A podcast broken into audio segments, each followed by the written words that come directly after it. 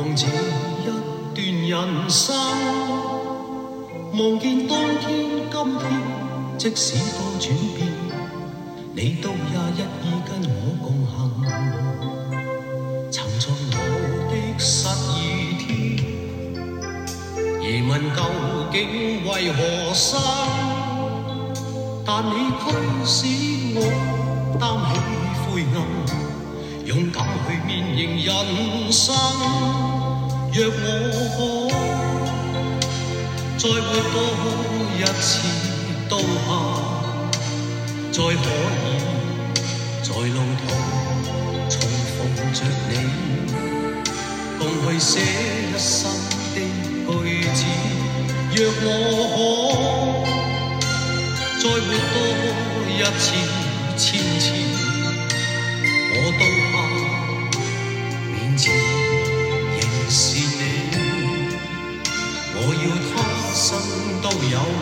有今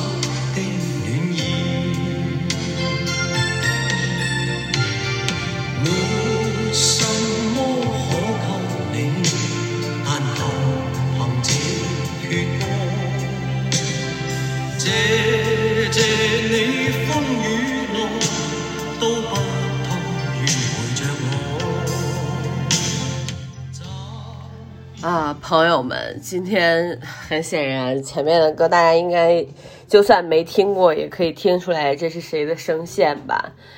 嗯，就是我们的 Leslie 张国荣。嗯、今天很显然是四月一号，我刚看完腾讯复刻的《热情》的这场演唱会，然后我刚才看到嚎啕大哭，反正就就是整个人在我的书房里面对着电脑哇哇大哭。哎，我我好久没有这样哭过了。而且非常巧的一件事就是，我本来下午在听一个呃播客，这个播客是活字，活字什么来着？就是我不知道你们听过没听过，反正就是活字有一个什么名字，反正就是活字文化，应该是他们是出版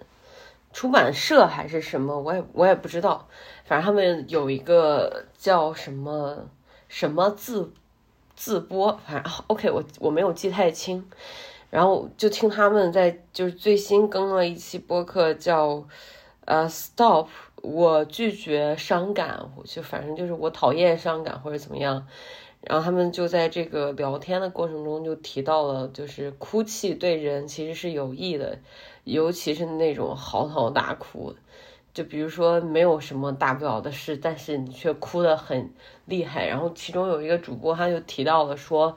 他有一次就有过这样的经历，然后他就觉得那种大哭就好像大笑过一样，感觉非常的痛快。嗯，我刚才吧也有这种感觉，就还挺痛快的哭的，因为说实话，从过年到现在，我们都今年到现在第一个季度已经过去了，但是由于疫情、战争，呃，突然的极大的事事故，嗯，等等这些东西的影响，导致。第一个季度好像就像没有经过一样，它就无声无息的消失了。我们现在就已经进入了第二个季度，而且第一个季度出现了很多很多的问题。时至今日，我们也都知道在上海的疫情是什么样的，包括整个全国范围内的疫情是如何的遍地开花，以及由于。啊，动态清零等一系列政政策导致的一些不可避免的，可以说是不可避免的问题。嗯，每每就是我我我觉得任何一个个体，当看到和自己类似的个体，我们都是同样的，嗯，生活在。现在这样一个疫情状态下面已经两年多了，呃，我们也和疫情对抗了两年多了。在这个过程中，我们打了疫苗，我们甚至都有加强针这一说。嗯，我们不断的做核酸，我们不断的呃去恨不得把口罩戴到焊到自己的脸上。即便如此，还是在所难免，它会一而再、再而三的爆发，而且它会一而再、再而三的变种，然后还由于一系列的政策制度导致的不均衡、不平均，呃，资源资源滥用以及资源紧缺。所以就是很多这种很不平衡的状态下，呃，我们作为一个呃都在这样的环境下的人，看到呃别的城市的他们，嗯，甚至一些老人，然后被困在被困在家里不能买菜，呃，甚至有的老人都感染了，呃，说是去隔离，但事实上没有什么。基础的民生保障，OK，我我以上指的都是我在视频里面看到的，除除了疫情这些给人非常大压力的东西以外，还有呃空难，呃一下逝去了那么多生命，嗯，已经是在疫情持续战的两年的过程中，而且。国外还在爆发了战争的情况下，我们国家还会出现这样的意外，这样的，呃，让人觉得非常震惊和知道之后会进入一个失语状态的事件。说实话，我是一个非常非常敏感的人，我对于这些事情的发生，尤其是比如说，呃，放在。两年前，我我觉得我会很难承受的，就就就会觉得压力无比之大。虽然它没有发生在我身上，但由于我神经过敏也好，神经质也好，我会带入很多，我会难以控制的走入那种情绪上的深渊。比如说，在二零二零年初，呃，李文亮医生去世的那天晚上。嗯，我几乎以为一一晚上都没有睡觉，就在家里哭。其实我很理解有的人对于这件事，他可能不会有这么大的反应。我我当然我也很理解和我反应一样大的人。嗯，但是我想说，那个时刻，那种就是李文亮医生去世这件这个事件和当下我们此时此刻看到的。国际战争，呃，战争出现了，我不知道大家有没有去看过，就是，嗯，乌克兰的，呃，乌克兰方的报道，一些乌克兰方提供的，呃，因为战争惨死的人，惨死的局面，啊，惨死的一系列很血腥的，还有很让人觉得不适的东西，微博上都有相应的人在转载。俄罗斯一样的，俄罗斯方也有很多类似的这样的图片，还有小视频，什么乱七八糟都有很多。你看到以后，你作为人类是很难接受的。然后，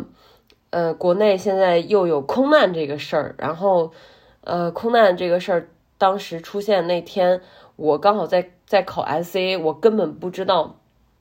有空难这个事儿，还是我考试考过了之后，给我妈妈打电话，她告诉我的。接着我把手机就是把电话挂了之后，开始搜，然后发现真的有空难，然后大家就就就就这个事儿讨论了两三天。后来这个事儿的热度也下去了，为什么呢？因为疫情又起来了，又出现了大批量的老人买不到菜，老人买不到药，老人有呃，有平时就会有的一些疾病，但是现在该吃的药全都短缺，没有买不到，或者没有核酸检测，没有核酸证明就没有办法提供等等，还有什么呃小生意主。呃，卖水果的，但是由于风控或者怎么样，他所进的货全部都没掉，都要扔掉，然后却没有人去买这个单，他要自己承担这些后果。OK，这些全都是，就是像什么呢？就就像以前过年的时候放的那种炮，就鞭炮，它是。很长的一串鞭炮，而且非常响，响到那种让人觉得很刺激。有的是又响又长，有的是又响又短。然后它越短的就越响，越长的可能声音就没有短的响。然后我我在看到这些信息的时候，我就会想起来小时候过年的时候，就家里面会放鞭炮那种感觉。说实话，由于我一直在学习，就是我在学咖啡的东西，考关于咖啡师的一些证和考试之类的，所以我没有把太大的心思和精力放到这些事儿上面。一一方面是害怕耽误我考试，我太沉浸了，耽误我学习之类的；还有一方面就是我很害怕这种情绪把我吞没。但是，嗯。我我我并没有是说一个真空的状态是看不到的，而是说我看到了，假装没看到，或者我我看到了，我假装很麻木，或者我不评论，或者说我我在逃避。但事实上，在今天晚上，我看到热情这场修复版的演唱会到末尾的时候，呃，就是哥哥在唱《共同度过》，也就是我开头在放的这首歌。这里面，嗯，这里面有个歌词写的非常好，也非常适合当下的这个情景。哎，我我我真的是，嗯，这个歌词写的是，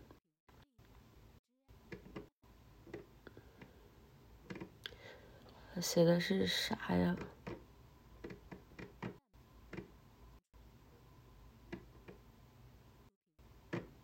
哎呀，我这会儿都脑子哭懵了，你们知道吗？就是哭的太狠了，而而且是嗷嗷的哭，就导致我整个人就是哭懵的状态。所以我在找这些词的时候，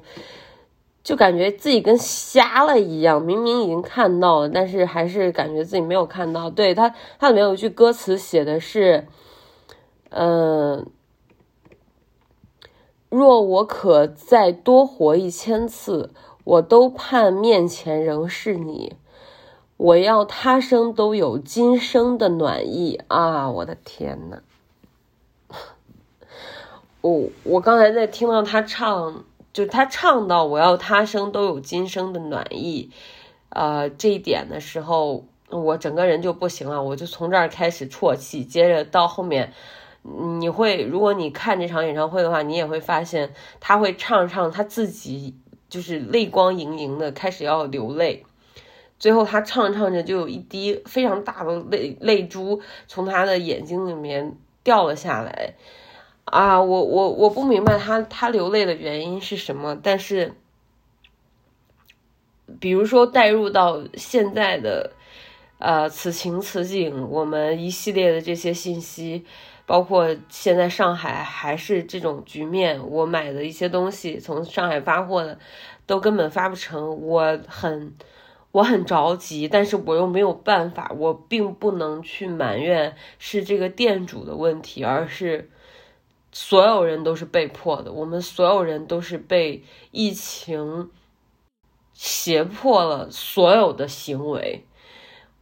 我感觉疫情这件事情，它某种程度上已经变成了一种暴力，就是新冠已经成了一种暴力。我不知道这个暴力到底源自病毒还是源自别的什么东西，但是当然了，我现在在这里去讲这些事，肯定不能再 细说了。嗯，但是我内心对于病毒是不害怕的，我害怕的是暴力。我害怕的是暴力执法，或者是暴力对应、暴力解决、暴力处理。我觉得这些是非常可怕的一件事情，而且很多这种强制性的行为会让我非常不爽，因为我是一个天生就抗拒权威的人。我天生就对权威有着极大的质疑和抗拒，我更相信自己的判断，我不想被权威推着走左右，而是想拥有自己的思想和创造力。所以在在现在的这样一个时刻，嗯嗯你别说抗拒权威了，嗯，拥有思想和创造力，嗯，我觉得某种程度上我们所有人都在妥协。没有办法，就是这种妥协是无可奈何的，是难以避免的，甚至是无法解决的，对吧？所以说，当我今天呃看到张国荣唱到“共同度过”，然后他说“我要他生都有今生的暖意”，大家也都知道他已经去世了，他已经不在了。嗯，他的歌词里面还写着“他要他生都有今生的暖意”。嗯，我我不知道我这今生到现在有多少暖意，但是我觉得看这些大的叙事、大的新闻事件的时候，我并不觉得有暖意。我所有的暖意都来自于我的生活中，对所有的一切可以让自己觉得疗愈的、温暖的东西，都是我生活中遇到的人和事情，而不是。大的叙事、大的权威给我的，所以我觉得非常难受，非常非常难受。从战争到空难，到空难到疫情，嗯，没有让人感觉到快乐的东西。但是生活还是要继续。所以你在我我我最近在学习的状态中，包括我呃在社交的状态中，都是一个非常积极的，像个太阳一样的状态。毕竟我月亮落在狮子座，所以就就很天然的自带小太阳，嗯，但是内心深处的那种痛苦、委屈、压抑，全部在今天发泄了出来，我觉得还蛮爽的。希望大家，如果比如说你现在内心深处工作也好，各种也好，你会觉得很难受，我真心推荐你去看一下这场热情。这场热情，我今天不是第一次看啊，可能我看了大概有个十来遍吧。我嗯，最早的时候是我高中有一个朋友，嗯，他的品味特别好，就是特别神奇。他在高中的时候喜欢的全部都是什么，呃，X Japan，我不知道大家知道不知道这些乐队，还有什么。呃，就像呃张国荣，呃陈奕迅，就是陈奕迅也不是那种很老掉牙的口水歌，全都是啊，比如说在那个时刻黄伟文写词的所有的歌，以及一些很呃很小众到今天也很小众的英文歌，他特别喜欢一首英文歌叫《Forever at Your Feet》。就是永远在你的脚下，应该是这样。呃，推荐你们可以去去去去去查一下，非常好听。然后还有那个，还有一首歌叫什么《Quiet Inside》，我我我我不知道我记得准不准确，但是也是一个非常小众，也也非常。神秘很有意思的一一个一个歌手唱的一系列的歌都很好听，他在那个时刻就一直呃喜欢这类东西，我我受他的这些影响很大，包括当时的陈升是非常非常火的。呃，那个时候我们听陈升根本不会像现在这样，就什么也找不到，什么也听不成。现在那个时候听陈升，就只要你去搜，就有很多。呃，他最有名的应该就是那个《牡丹亭外》吧，呃，非常好听。陈升是一个非常有才华的歌手和创作者，他的词也好，曲也好，包括他本人的唱法，到现在我都觉得是台湾乐坛里面。嗯，无人可及的一个人，对，所以我还是因为陈升知道了张悬，然后喜欢上了张悬。张悬后来又改名，改名完以后到现在他又离了婚，又到现在，啊，还有那个时候就雷光下。就是我在上高中的时候，我们就开始在听雷光下了。然而到现在，其实我们在听的还是这些人。然后现在，我不知道为什么，就是张国荣这一代港台音乐人，或者说港台的明星，他们带来的影响和他们的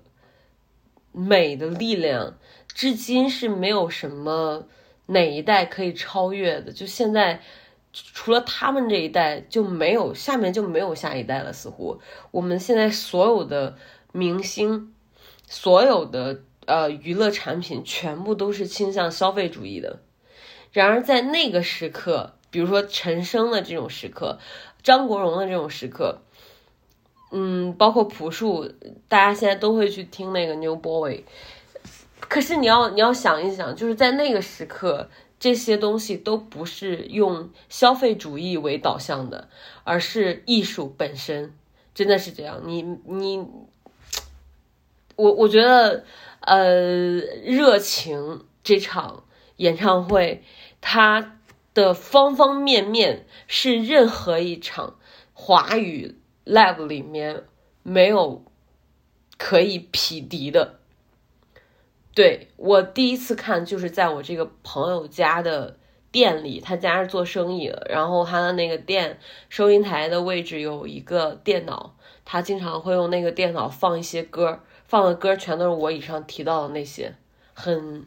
很神奇。但是你们知道吗？那是一个卖烟酒的店，就是而且是在一个十三线的小城市，你可想而知那种感觉。其实，在那种时刻，我是感觉不到，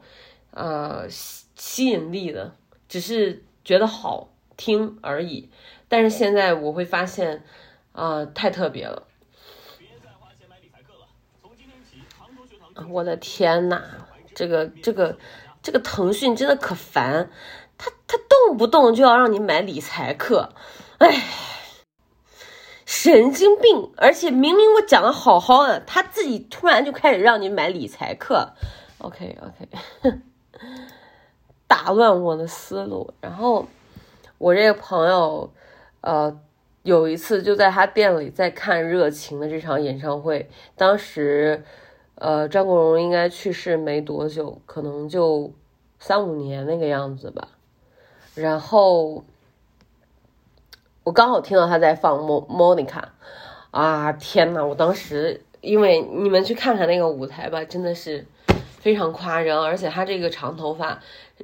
嗯，我印象不错的话，因为之前我看过一个关于热情演唱会的纪录片，他就讲张国荣为了这次这次演唱会是达到他理想中的高标准，就是他理想中的那种绝对的完美。完以后，他刻意的为了这这场演唱会去减重，而且还参参与设计了关于演唱会的所有东西。包括他的服装，还有他的头发，这些所有东西都有他的想法在里面。然后歌曲所有的选曲干啥，好像都是他自己在里面，就是他他是打了一个主框架的。你看他他在提到所有的工作人员的时候，全都记得他们的名字。我真不知道就是这样的人啊，他他在这个热情里面显得就是格外的热情，就像。啊，就像就像身上带了十万伏特一样，就一直在发光。我真的是搞不明白，这么热情、这么会发光、这么绝美的人，他到最后选了一个那样的结局。啊，我我我那会儿一想到这儿，我就狂哭，然后又想到俄罗斯打乌克兰，然后又想到空难，然后又想到。啊，上海的疫情，哎呀，我朋友，我朋友还在上海。我前两天在问他怎么样，他说他在浦西，反正没什么事儿。哎，反正就是整个所有的事儿加在一起，就让人很崩溃啊。虽然已经极力的再去逃避，不去再去讲这些东西，也不去再去发表任何评论，但是内心的那种难受、心酸、委屈。啊，以及对于未来的不确定啊，这种无助感是非常啊非常难受的，就就特别想哭，就不知道我看到他那个样子，就是他不是最后唱那个共同度过，然后呃。最后大家都喊安可，然后让他回来。他回来又唱了我，唱我的时候，他是穿着那个浴袍，也就是相当于他准备卸妆，准备结束了。但是他还是回来唱了我。他唱的时候又哭了，就是他又是那种泪光盈盈，呃，就像眼睛里面有星星在闪一样。突然这颗星星就往下掉，啊呀！然后歌词里面说：“我就是我，是颜色不一样的烟火。”哎呀，你说，你说我们现在在现在这样的一个。情形下，如何去当颜色不一样的烟火呢？我觉得这种情况太难了。我最近一直在不停的学咖啡和关于做店的事儿，因为我今年计划要开实体店，想做一个小餐厅，相当于做一个类似很乌托邦的概念，但是可以在这儿吃饭、喝咖啡等等。我为了保证。我的出品和对所有人负责，因此我要不断的去考证，不断的去让自己更精进，然后才可以让别人来消费。对我觉得这是一个非常有必要的责任心以及真诚。但是在这些学习和打磨的过程中，我觉得呃很很累。怎么累呢？就比如说郑州在去年经历过洪水的情况下，包括呃洪水过后还有三轮疫情的情况下，呃郑州的整体的租金就是商铺的租金是不变的，甚至还要还有一个百分之十的涨幅，这这一点我就已经不能理解理解了。第二点就是全国现在疫情到处爆发。嗯，内心的那种不确定性和缺乏安全感，你就会觉得很害怕。比如说，我并不是很有钱的状态下可以去任意去砸这些钱，而是说，我就是在给自己和给喜欢我、认可我的人一起找一个出口，大家一起互相取暖而已。但是如果疫情这些客观原因导致我就不得不关店，在家等着。或者是歇业怎么样？那我要面对的风险实在是太大了。但这样的情况下，没有任何补贴，没有任何补助，也没有任何相关的政策，所有的风险你一力承担。然而也没有任何的正向鼓励，所以所有的风险由系统转嫁到个体身上，个体觉得自己力量太小，无法承载，现在就陷入僵局。嗯，所以说，很很怀疑人生啊！就是现在我就很怀疑人生，虽然也已经考过了两个中级证，但是，呃，有太多不确定性，让自己觉得，嗯，很难，对，很难。然后这这这段时间在学习的过程中。嗯，我以及和晚上去社交的这些体验，让我总结了一些在疫情之下，呃，遇到的社交的状态或者交友的状态，比如说，呃，在疫情之下，你会发现。陌生人和陌生人之间的话题很容易打开，就是大家互相开始搭话的可能性变得很大。这点是我在疫情之前没有感受过的，而在疫情之后，大家互相搭话的可能性变得很大。呃，一方面是由于大家真的是在聊天，就是互相和对方说说话而已。我并没有想要加你微信，或者说我并没有想要和你真的做朋友，我只是。想要有一个人暂时性的和我聊天，OK，还有一个还有一个点就在于，并没有那么强的目的性，因此这种情况下，你社交，尤其是在一个小酒馆里面，社交是很容易打开的。但是，呃，这是一部分人。就是我，我发现社交的时候分两类人，一类人就是很容易打开的这类人，还有一类人就是很不容易打开的这种人。就是你感觉似乎我和他打开了，但事实上他并没有和你打开，甚至你你离他还很远，但是你还在想着和他社交，最后形成了一个什么呢？就是无效社交。你自以为说了很多东西可以安慰别人，虽然只是一个以。啊，只爱陌生人，或者说，呃，大家都是人的这种很广义上的关心出发，但是你会发现，呃，你的观点，你的呃输出并不被他者接受，对，所以这个时候就会有非常强大的挫败感，所以我我那种成就感也有体验过，就是和陌生人聊天。呃，然后他从我这儿获得了很大的能量，以获得呃安慰，从而进入更好的精神状态。这种这种成就感我有获得，但是与此同时，我也有和呃甚至都不是陌生人，是稍微有点熟的人聊天，然后想要和他传递能量，但是对方看似答应，但事实上是拒绝的。就是这两种情况都会同时出现。很奇怪，但是第二种情况我很难接受。我觉得这样是一种消耗，因为我已经够累的状态下，我还在去释放能量，无非就是想要帮助更多的人，而别人被帮到了，也就是我获得成就感的来源，因此自己也会觉得开心。这这一点是毫无疑问的。但是当你发现对方只是一个应付，或者是，呃，怎么讲，就是，或者是。礼貌性的东西，你你会觉得非常的内耗，非常的不适，对，甚至很厌恶，对。所以我在我在这个过程中在不断的总结经验，我相信有很多人有和我一样的体验，因为这个事儿是疫情带来的，对，就是疫情的种种的变动和不可控制性带来的人的。呃，倾吐欲和防备心，嗯，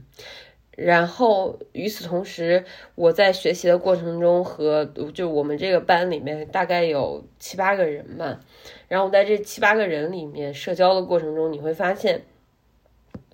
在就是比如说有十分之一的可能性，你会遇到一个满嘴谎言的人。就是他不是很真诚，而且他年龄很小，就是可能零零后、零三、零四年的这样的小孩儿，呃，自称自己是这样的，但是又和另外一个人说自己是九六年的，反正你也不知道他是什么哪一年的，但是你可以确定他确实很小。然后这种小孩儿，你会发现他嘴里没有实话，对，因为你。因为你的阅历足够多了，对吧？你也是从那个时候来的，所以什么样的人嘴里有没有实话？嗯，我觉得只要是，呃，怎么讲呢？只要是受过伤害的人。如果是你被保护的很好，或者是家里面保护过度，这样可能还是感觉不到的。但是只要是受过伤害的人，多少还是可以感觉到所谓假话的成分有多少，包括真假话的区别。对，所以我我就发现了有这么一个人，他嘴里面没有实话，因此我会对这种天然的欺骗性有着天然的厌恶，因为我做人的。基本原则就是真诚，就比如说我讨厌你，我也是真诚的，直接告诉你我讨厌你；我喜欢你，我也是真诚的，直接告诉你我喜欢你。但我从来不会说我讨厌你，我藏着不说；我喜欢你，我藏着不说。我知道这样某种程度上来讲并不是一件好事，但是呃，每个人都有自己的选择嘛，而我的选择就是这样，所以我。讨厌体制，我讨厌系统，我讨厌权威，我要有自己的圈子。对，所以我就会发现一个很大的问题，也是一件很吊诡的事，就是我很讨厌别人说假话、说谎话，但是你不能不让别人说假话、说谎话，就是这是他的自由，他想说假话、说谎话，他觉得开心，那就是他的自由。何况你们只是路人关系，对。然后让我很尴尬的一个点就在于说，因为我为人真诚，而大多数人都喜欢真诚的人，因此更多的人是倾向和我接触的。而由于他的欺骗性，别人也可以甄甄别出来，所以大多数人也会抗拒和他。但是我俩是对立面的，就是大多数人就算是倾向我抗拒他，或者倾向他抗拒我，那么也是站在一个中间值，而我是和他是对立面，因此我的状态是有他没我，他的状态基本上也是有我没他。为什么呢？因为他觉得我把他看透了。他没有安全感，所以他要从我的视线中消失。他只会在别人面前更加的放肆，而在我面前学会压抑。这点我也是有观察到的。但是让我觉得非常不好的有有一个点就在于，呃，当大家倾向性的靠近你的时候，就靠近我的时候，我会觉得自己在搞小团体。对。我觉得搞小团体是一件很不对的事情，因为我在排外，我在排除这个爱说谎话的人，我我在把他孤立出来。然而这种行为，我本人我自己都觉得是不对的，是甚至是错误的，是不应该出现的。但是整个事情的脉络是不受控制的，我不知道为什么，就是其实我也知道是为什么。但是我没有办法去控制他，我没有办法说把别人都推向他，然后不用管我。为啥？因为这会很奇怪，对吧？就你不可能莫名其妙，别人都好好的，别人这种行为，它只是潜意识里的，你没有必要把很多东西全部放在台面上去讲。但事实上形成的一个结果就是，我似乎在搞小团体，而我就是里面的那个头目。哎。所以这一点，我我我我今天就在思考，自己不应该这样，但是我又不知道如何解决。当然，我我是认为我不该搞小团体，但我不认为我不该讨厌他。我我讨厌他这件事情，我很自洽。因为什么呢？因为呃，具有欺骗性的、说假话的、不真诚的。我就是讨厌，没有办法，我就是讨厌。人都有自己的喜好，那么我唯一可以锻炼自己能做到的，就是尽量的不冒犯他，就是尽量的不把这种所谓的讨厌放在脸上，而是放在心里，或者说我就给他保持距离，我们俩谁都别挨谁就最好。当然，我现在的做法就是这样，但事实上是在在一些事情上面，比如说考试的时候，大家想要一起互相对个答案什么，但。但是在这种这种过程中，你就会发现出现小团体的可能性和出现小团体的现象。然而，这个现象毫无疑问是由我造成的，但是我又很抗拒这个事儿，就我并不想有小团体，因此这个事儿怎么解决呢？就没有办法解决，无解，就就这样撂着吧。就好就好在我们是一个远距离的关系。由于课程结束，考试考完了，那一一所有的关系都都掐掉了。但是如果是同事关系出现这种情况，其实也很尴尬。然而，当我去出现这个现象，开始反观自己以前工作时候的状态和经历的时候，我我会发现，在我工作的时候，我也会天然的有一个所谓的小团体，因为我的好恶过于明显啊。所以我觉得这是一个问题，需要解决，不应该让别人觉得自己有被冒犯到。呃，比如说，呃，甚至我会认为我自己在做一个信息茧房，就是因为我讨厌不真诚的人，所以，呃，不真诚的人的信息我全部都给茧房了，我只在真诚的这个茧房里自我真诚，在自己的圈子里面很舒适。但事实上，我觉得和不真诚的人应该也有。呃，不真诚的相处方式，甚至说不真诚也不一定是一件坏事，他或许也只是一个保护自己的方式，也并没有想着去伤害谁，或者是侵犯谁的利益。呃，我我以上我都可以理解，就是动因我都可以理解，但是我还是做不到。所以，如果听众朋友们，你们。听到这儿，觉得自己很善于对应这类问题和关系的时候，我拜托你们赶紧给我留个言，告诉我怎么解决，或者是心态上是不是应该有一个什么样的转变啊？反正我觉得疫情之后和疫情之前人的社交状态社交方式、表达方式、沟通方式，都在潜移默化的发生改变。呃，今天我在听来都来了，他们讲在上海的，就是目前的生活经历，就说他有呃，这个主播好像是 Nico 吧。还是什么？就是他，他说自己有一个朋友，然后楼上有一个小孩儿，就没人给他做饭。后来朋友做完饭，就让小孩来他家里吃饭。那小孩饿的不能行，一下连吃连干了几碗饭，甚至还把那种酸奶，他那一排是六个嘛，然后他连干掉三三三，就是相当于两排六个，一排三个，然后连干了三个。就小孩看到他十几岁的小孩，因为现在疫情的关系，就饿的不能行，然后生活不规律。啊，生活被打乱，等等，但是呃，与此同时，我们也看到了生活温情的一面，就是大家会可呃互相的关心对方，看看楼上有没有老人，呃有没有小孩，有没有谁需要什么菜，啊可以互相分享，然后甚至家里面饭做多了可以让小孩来吃等等，嗯。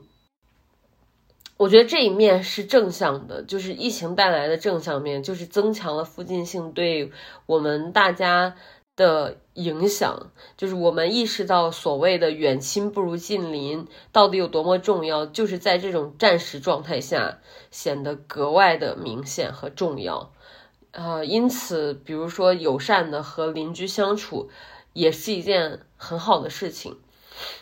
嗯，所以说。呃，总而言之，我仅希望眼前的这一切赶紧赶紧停住吧，赶紧打住吧，让我们恢复到正常的生活。然后我继续好好学习，继续呃，为了我心中的呃，怎么讲，我心中的乌托邦努力吧。然后希望有一天可以用一个面对面的方式和所有人交流。和所有人沟通，然后我们都用真心换真心，不管是远距离还是近距离，只要能从彼此身上获得能量、获得安慰，就是一件很好的事情。呃，所以我非常希望，当我在呃某一天将要死去的时候，可以想到